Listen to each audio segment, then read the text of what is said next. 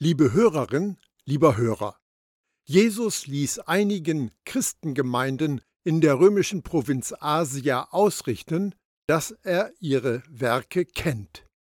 Da wir als Jesus-Nachfolger zu toten Werken und zu Taten aus Glauben fähig sind, ist es wichtig, dass wir das auch unterscheiden können.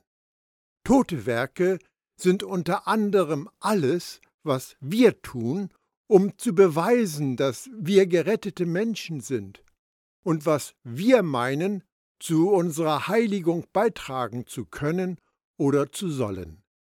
Tote Werke sind ein Beweis für unseren Unglauben und unser mangelhaftes Vertrauen in das Werk von Jesus, das er am Kreuz vollendet hat. Du musst nichts tun, um das zu Ende zu bringen, was Jesus für dich begonnen hat. Denn du bist vollendet in Jesus. Paulus fasst das zusammen. Denn in Christus lebt die Fülle Gottes in menschlicher Gestalt. Und ihr seid durch eure Einheit mit Christus damit erfüllt. Er ist Herr über alle Herrscher und Mächte. Kolosser 2, Vers 9 und 10. In Jesus bist du so vollkommen gerettet und geheiligt, wie du nur jemals sein kannst. Darum sagt der Schreiber des Briefs an die Hebräer von dem Anfänger und Vollender unseres Glaubens, denn durch ein einziges Opfer hat er für immer die Menschen zur Vollendung gebracht, die sich ganz auf Gottes Seite ziehen lassen. Hebräer 10, Vers 14. Es gibt wirklich nichts, was du tun kannst, um das zu optimieren, was er getan hat. Im Brief an die Hebräer gibt es eine interessante Aussage. Deshalb wollen wir jetzt die Lektionen vom Anfang unseres Lebens mit Christus hinter uns lassen und im Glauben erwachsen werden. Wir müssen euch doch nicht immer wieder erklären, wie wichtig es ist, sich von den toten religiösen Werken abzuwenden und an Gott zu glauben. Hebräer 6, Vers 1. Das Seinlassen von toten Werken und das Vertrauen in Gott sind das Fundament für die Jesus-Nachfolge. Aber das haben viele offensichtlich noch nicht erfasst. Religiöse Menschen versuchen, ein paar ausgewählte Gesetze zu beachten, sich heilig zu machen, aber sie machen sich damit fertig. Ihre toten Werke bringen sie um. Viele von denen, die vorgeben, an Jesus zu glauben, haben vergessen oder verdrängt, dass in Gottes Königsherrschaft alles Gnade ist. Paulus sagt, und es ist wert, sich das zu merken. Wenn das nun aber aus Gnade geschah, dann geschah es nicht aufgrund von irgendwelchen Leistungen, sonst wäre ja Gnade keine Gnade mehr. Römer 11, Vers 6. Zu den Glaubenstaten gibt es eine eindeutige Aussage von Paulus. In Jesus Christus sind wir Gottes Meisterstück. Er hat uns geschaffen dass wir tun, was wirklich gut ist. Gute Werke, die er für uns vorbereitet hat, dass wir damit unser Leben gestalten. Epheser 2, Vers 10. Taten, die zählen, sind das, was Gott geschaffen hat. Und das dürfen wir in unserem Leben in die Tat umsetzen.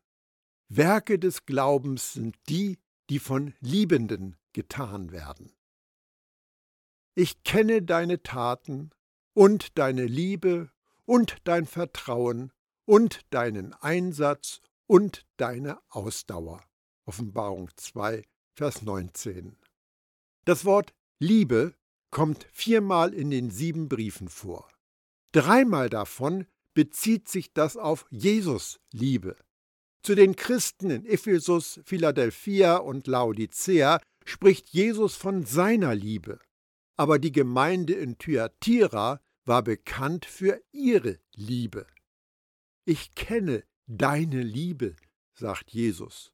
Und da er für Liebe das Wort Agape gebraucht, war es nicht wirklich ihre Liebe, sondern Gottes Liebe, die durch sie hindurchgeflossen ist. Thyatira war eine Gemeinde, die Gottes Liebe kannte und sie engagiert mit anderen teilte. Es ist von Bedeutung, die richtige Reihenfolge zu beachten. Nicht unsere Liebe, unser Glaube, unser Dienst beeindruckt den Himmel. Wir werden lobenswert, wenn wir von Gottes Liebe, Treue und Dienst beeindruckt sind. Jesus lobte die Christen in Pergamon dafür, dass sie seine Treue nicht verleugnet haben.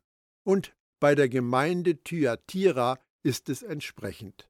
Er sagte, ich schmecke Agape-Liebe. Ihr habt die Liebe meines Vaters angenommen und gebt sie weiter. Das ist etwas Wunderbares.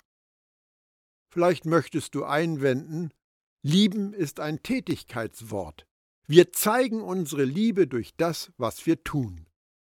Aber die Bibel erklärt, dass Agape ein Hauptwort ist.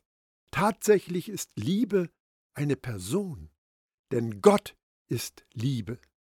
Liebe ist nicht etwas, was man produziert, sondern wir empfangen sie.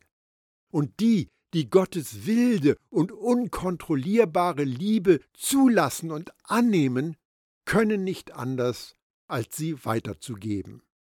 Das ist für viele eine radikale Offenbarung. Und doch war das das Zeugnis der Christen in Thyatira. Sie gaben weiter, was Gott ihnen gegeben hatte. Und das ist das Rezept des Himmels für das Verändern der Welt. Es gibt Taten oder Werke, die bei Jesus zählen. Paulus beschreibt sie so. Das Einzige, was zählt, ist der Glaube, ein Glaube, der sich durch tatkräftige Liebe als echt erweist. Galater 5, Vers 6. Jeder von uns wird auf die eine oder andere Art tätig. Wir sollten uns nicht davon beeindrucken lassen, dass die Gemeinden in der Provinz Asia aktiv waren. Wir müssen uns dagegen fragen, was haben sie getan? Waren es tote Werke oder Taten aus dem Glauben heraus? Jesus bescheinigt fünf Gemeinden ihre Taten, aber nur das, was die Christen in Thyatira getan hatten, trug den unmissverständlichen Stempel von Gottes Gnade und Liebe. Und ich weiß, dass deine letzten Werke zahlreicher sind als die ersten. Offenbarung 2, Vers 19. Was mögen das für Werke gewesen sein, bei denen die letzten zahlreicher als die ersten waren? Offensichtlich wuchsen die Glaubenden in Thyatira in der Gnade und in der Erkenntnis ihres Herrn Jesus und wurden dadurch immer fruchtbringender. In Gottes Gnade zu wachsen ist kein Selbstläufer. Viele, die sich von Jesus in die Nachfolge rufen lassen, starten stark in der Gnade, bevor sie in tote Werke abdriften. Sie hören von Regeln und Geboten, die zu beachten unbedingt nötig sei, wie die Christen in Galatien. Oder sie werden verwirrt und abgelenkt, wie die Christen in Ephesus und weichen vom Pfad der ersten Liebe ab. Aber nicht die Christen in Thyatira. Sie hatten einen guten Start und machten Fortschritte in ihrer Jesus-Nachfolge. Es ist wichtig, dass wir in der Gnade wachsen. Das geschieht, wenn wir immer mehr von der Güte des Vaters und seines Sohnes Jesus entdecken. So haben offensichtlich die Gemeindeglieder in Thyatira gelebt.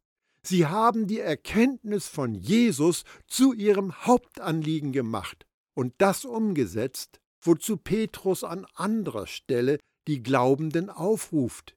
Ich wünsche euch, dass ihr Gott und unseren Herrn Jesus immer besser kennenlernt und dadurch in immer größerem Maß Gnade und Frieden erfahrt. 2. Petrus 1, Vers 2. Die Christen in Thyatira hatten ihre Augen auf Jesus ausgerichtet und ließen sich durch nichts von der Hauptsache abbringen. Gottes Gnade macht uns zu Fruchtbringer, wenn wir in der Gnade und in der Erkenntnis von Jesus wachsen, tragen wir ganz natürlich seine Frucht. Es gibt Christen, die behaupten, dass Wachstum das Ergebnis von fleißigem Studium und persönlicher Disziplin ist. Aber Wachstum ist nicht menschliche Leistung. Wachstum geschieht, wenn du dich von Gottes Güte ernährst, wenn du erfasst, wie sehr dich dein Vater im Himmel liebt, gibt dir das Vertrauen, auch Wagnisse einzugehen. Die Träume, die in dir verborgen sind, werden lebendig und tragen dich davon. Du lebst die dir von Gott gegebene Bestimmung. Dass deine letzten Werke zahlreicher sind als die ersten, bedeutet nicht, dass du deine Produktivität steigerst und härter arbeitest als je zuvor. Tatsache ist, dass der Druck, mehr für Jesus leisten zu müssen, dich sehr verkrampft und unfruchtbar werden lässt. Das Geheimnis von Gottes Gnade ist, dass sie uns befähigt, viel mehr zu tun, als wir aus unserem eigenen Vermögen heraus je schaffen können. Was Paulus bekennt, sollte die Erfahrung eines jeden Jesus-Nachfolgers sein. Doch was immer ich jetzt bin, das bin ich durch die Gnade Gottes. Und seine Gnade blieb in mir nicht ohne Wirkung, denn ich habe härter gearbeitet als alle anderen Apostel. Doch nicht ich habe gearbeitet, sondern Gott, der durch seine Gnade durch mich wirkte. 1. Korinther 15, Vers 10. Wohl niemand hat die Gnade besser begriffen als Paulus, und wohl keiner hat sich härter für Gottes Sache eingesetzt. In ähnlicher Weise hat wohl keine Gemeinde in Asia die Gnade besser verstanden als die Christen in Thyatira, und keiner anderen Gemeinde ist bescheinigt worden, dass sie später mehr tut als am Anfang ihres Weges mit Jesus. Vielleicht klingt es dir in den Ohren, dass Thyatira eine der bösen Gemeinden in der Offenbarung ist. Viele Theologen tun die Gläubigen dort ab als die verdorbenste der sieben Gemeinden. Aber das trifft ganz und gar nicht zu. Sicher gab es dort einiges, was Jesus stört und was er anpacken will. Aber es war eine fruchtbringende Ekklesia, die im Himmel für ihre Liebe, ihren Glauben und ihren Dienst bekannt war. Es war die einzige Gemeinde, deren spätere Taten größer waren als die ersten. Doch einen Vorwurf muss ich dir machen. Du lässt diese Isabel, die behauptet, eine Prophetin zu sein, ungehindert gewähren. Offenbarung 2, Vers 20. Wer war diese Isabel? Sie war ein Problem, ein Ärgernis, eine Unruhestifterin. Einige sind der Meinung, dass sie die Frau des Gemeindeleiters war, aber es gibt keine belastbaren Hinweise, die das unterstützen. Andere haben spekuliert, dass es Lydia war, die möglicherweise die Gemeinde gegründet hat, aber das ist noch unwahrscheinlicher. Angenommen, Lydia hat die Gemeinde gegründet, dann muss das 20 bis 45 Jahre bevor der Brief von Jesus in Thyatira ankam, passiert sein. Wenn sie dann noch am Leben gewesen wäre, dann wäre sie eine alte Frau gewesen.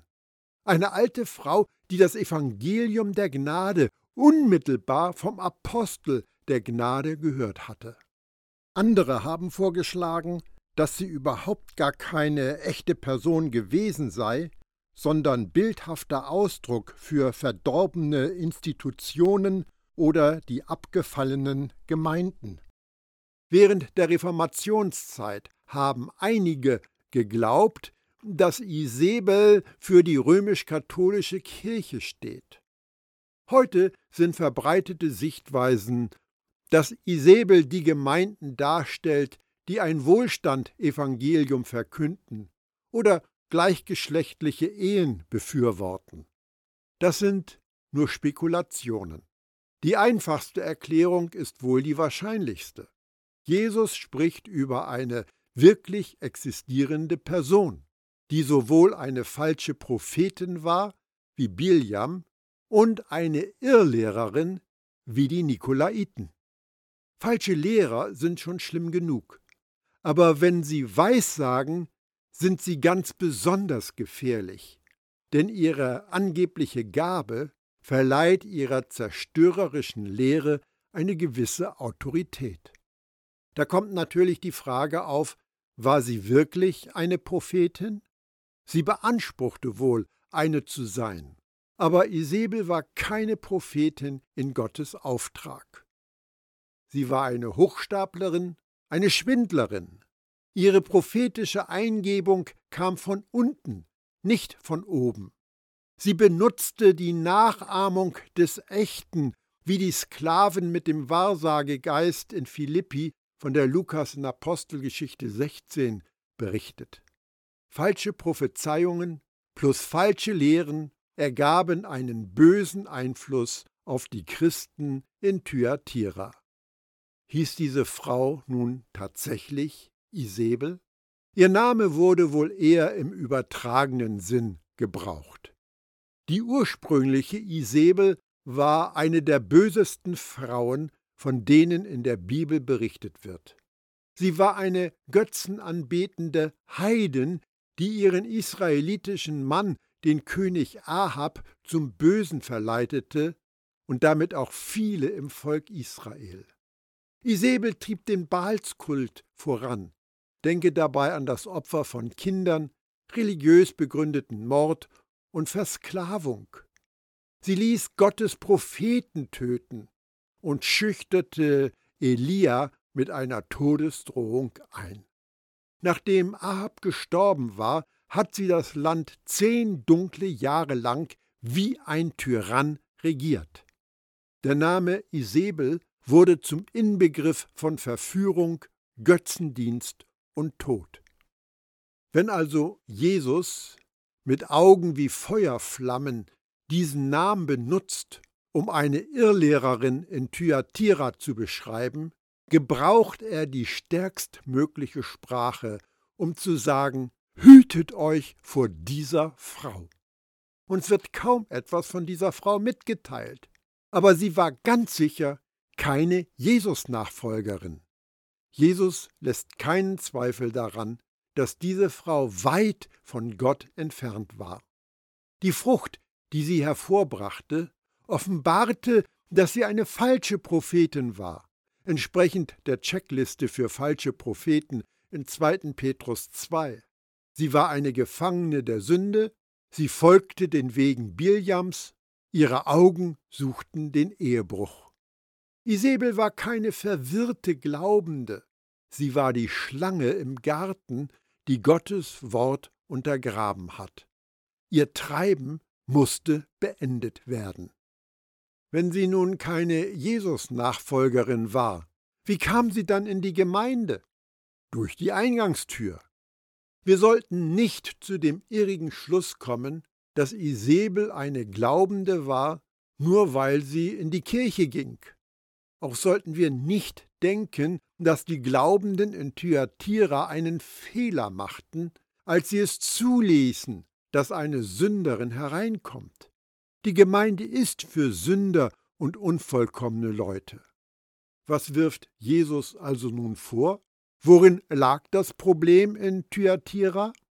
Die Gemeinde ließ es zu, dass eine falsche Prophetin eine zerstörerische Lehre einbringen konnte. Die alte Geschichte vom König Ahab und der Königin Isabel offenbart den Schaden, der angerichtet wird, wenn Gottes Volk versagt, Menschen, die das Sagen an sich reißen wollen, entschieden entgegenzutreten. In Thyatira haben die Christen in ihrer Gemeinde eine falsche Prophetin geduldet, und einige der Gläubigen sind vom rechten Weg abgebracht worden. Warum die Jesus-Nachfolger in Thyatira die Esebel haben gewähren lassen, bleibt im Dunkeln. Vielleicht sind sie eingeschüchtert worden, wie Elia von der ursprünglichen Isebel unter Druck gesetzt worden ist. Vielleicht hatten sie Angst vor ihr, aber Jesus fürchtete sie nicht. Gottes Sohn, mit den Augen wie Feuerflammen, wird es mit der bösen Isebel aufnehmen. Und dabei verführt sie mit ihrer Lehre meine Diener zu sexueller Zügellosigkeit und zum Essen von Opferfleisch, das den Götzen geweiht wurde. Offenbarung 2, Vers 20. Diese falsche Prophetin hat Gläubige aus der Ekklesia in Thyatira dazu verführt, sowohl geistigen wie auch buchstäblichen Ehebruch zu begehen. Wie Biljam hat sie Gottes Gemeinde dahin geführt, Götzen anzubeten und sich der Tempelprostitution hinzugeben. Es gibt Bibelausleger, die sind der Meinung, dass ihre sexuelle Zügellosigkeit nur bildhaft gemeint ist. Die Lutherbibel übersetzt das so und lehrt und verführt meine Knechte, Hurerei zu treiben. Offenbarung 2, Vers 20. In der Bibel steht das Wort Hurerei manchmal für den geistigen Ehebruch. Sich dem Gesetz zu unterstellen oder Ersatzgötter anzubeten, ist Fremdgehen, ein Betrügen und Hintergehen von Jesus. Aber der Textzusammenhang im Brief an die Ekklesia in Thyatira weist darauf hin, dass Isabel die Art der sexuellen Zügellosigkeit förderte, die in heidnischen Tempeln und bei Götzenopferfesten praktiziert wurde. Feierlichkeiten zu Ehren der heidnischen Götter und Schutzpatrone waren ein Problem für die Heiligen in Pergamon. Aber in Thyatira war es noch viel schlimmer. Das lag daran, dass es in der Stadt eine ungewöhnlich große Anzahl an Zünften gab. So gab es Zünfte für Färber, Wollarbeiter, Leinenarbeiter, Lederarbeiter, Gerber, Töpfer, Bäcker, Goldschmiede, Bronzeschmiede, Sklavenhändler und so weiter. Wenn du in Thyatira arbeiten willst, musst du einer dieser Zünfte beitreten. Das brachte die Christen in Thyatira in eine schwierige Lage, denn die Zunftversammlungen waren gemeinsame Mahlzeiten in einem Götzentempel. Die Zusammenkünfte begannen und endeten mit Opferritualen und waren gekennzeichnet von Zechgelagen und freizügig ausgelebter Sexualität. Ein Christ, der sich weigerte, an den Veranstaltungen der Zunft teilzunehmen, begann wirtschaftliche, berufliche Selbsttötung. Da er sie keine Arbeit mehr fand, waren Verarmung und Not die unausweichliche Folge. In Pergamon wurde das körperliche Leben durch den Kaiserkult in Gefahr gebracht, aber in Thyatira stand der Lebensunterhalt, das Auskommen auf dem Spiel. Wie konnten die Christen unter diesen Umständen überleben? Sie haben im Fastfood-Geschäft Burger gebraten. Aber Spaß beiseite. Sie werden unterbezahlte Hilfsarbeit haben annehmen müssen. Das hat sie dann zwar nicht in Konflikte mit den Zünften gebracht, aber auch kaum Essen auf den Tisch.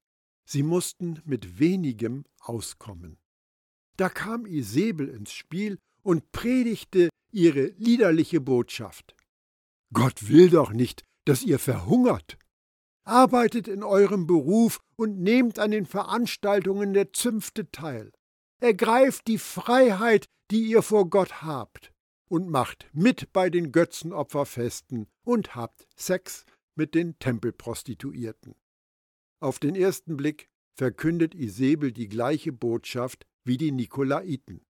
Aber wenn wir genau hinschauen, entdecken wir eine Verschiebung des Schwerpunkts. In Pergamon verführten die Nikolaiten die Gläubigen zum Essen von Opferfleisch, das den Götzen geweiht war, und zu sexueller Zügellosigkeit. Offenbarung 2, Vers 14. Bei Isabel war die Reihenfolge vertauscht. Und dabei verführt sie mit ihrer Lehre meine Leute zu sexueller Zügellosigkeit und zum Essen von Götzenopferfleisch. Offenbarung 2, Vers 20. Daraus schließe ich, dass das sexuelle Fehlverhalten bei den Christen in Thyatira das schwerer wiegende Problem war. In den ersten nachchristlichen Jahrhunderten war Götzenverehrung gleichbedeutend mit wahllosen Geschlechtsbeziehungen. Fruchtbarkeitskulte, Tempelprostitution und das Ausleben von Orgien war ein dazugehöriger Teil bei heidnischen Festlichkeiten. Außerehelicher Geschlechtsverkehr war weit verbreitet. Keuschheit war dagegen eine nahezu unbekannte Tugend, die nur von Christen praktiziert wurde. Paulus ermahnt die Leser seiner Briefe, vermeidet also unter allen Umständen sexuelles Fehlverhalten. 1. Korinther 6, Vers 18. Aber Isabel fordert dazu auf. Ganz anders als Josef, der vor der Versuchung weglief, öffnete Isabel ihr Tor und Tür. Die moralisch bedenkenlose Prophetin sah sich als frei von aller Einengung und förderte heidnische Unmoral. Jesus sagte, dass sie meine Knechte lehrt und verführt. Isabel war eine Verführerin und Versucherin die Glieder der Gemeinde in Thyatira in sexuelle Unmoral lockte. Durch ihre Lehren und ihren Einfluss ruinierte sie Ehen und zerstörte Familien. Doch die Gemeinde unternahm nichts. Sie ließen sie gewähren. Deshalb erscheint Jesus auf der Bildfläche wie ein Ehemann, der sich dem Schürzenjäger entgegenstellt, der seine Frau anbaggert. Das ist nicht der sanfte und milde Jesus, das war Gottes Sohn, weißglühend mit gerechtem Zorn. Hör auf, mit meiner Ekklesia herumzumachen.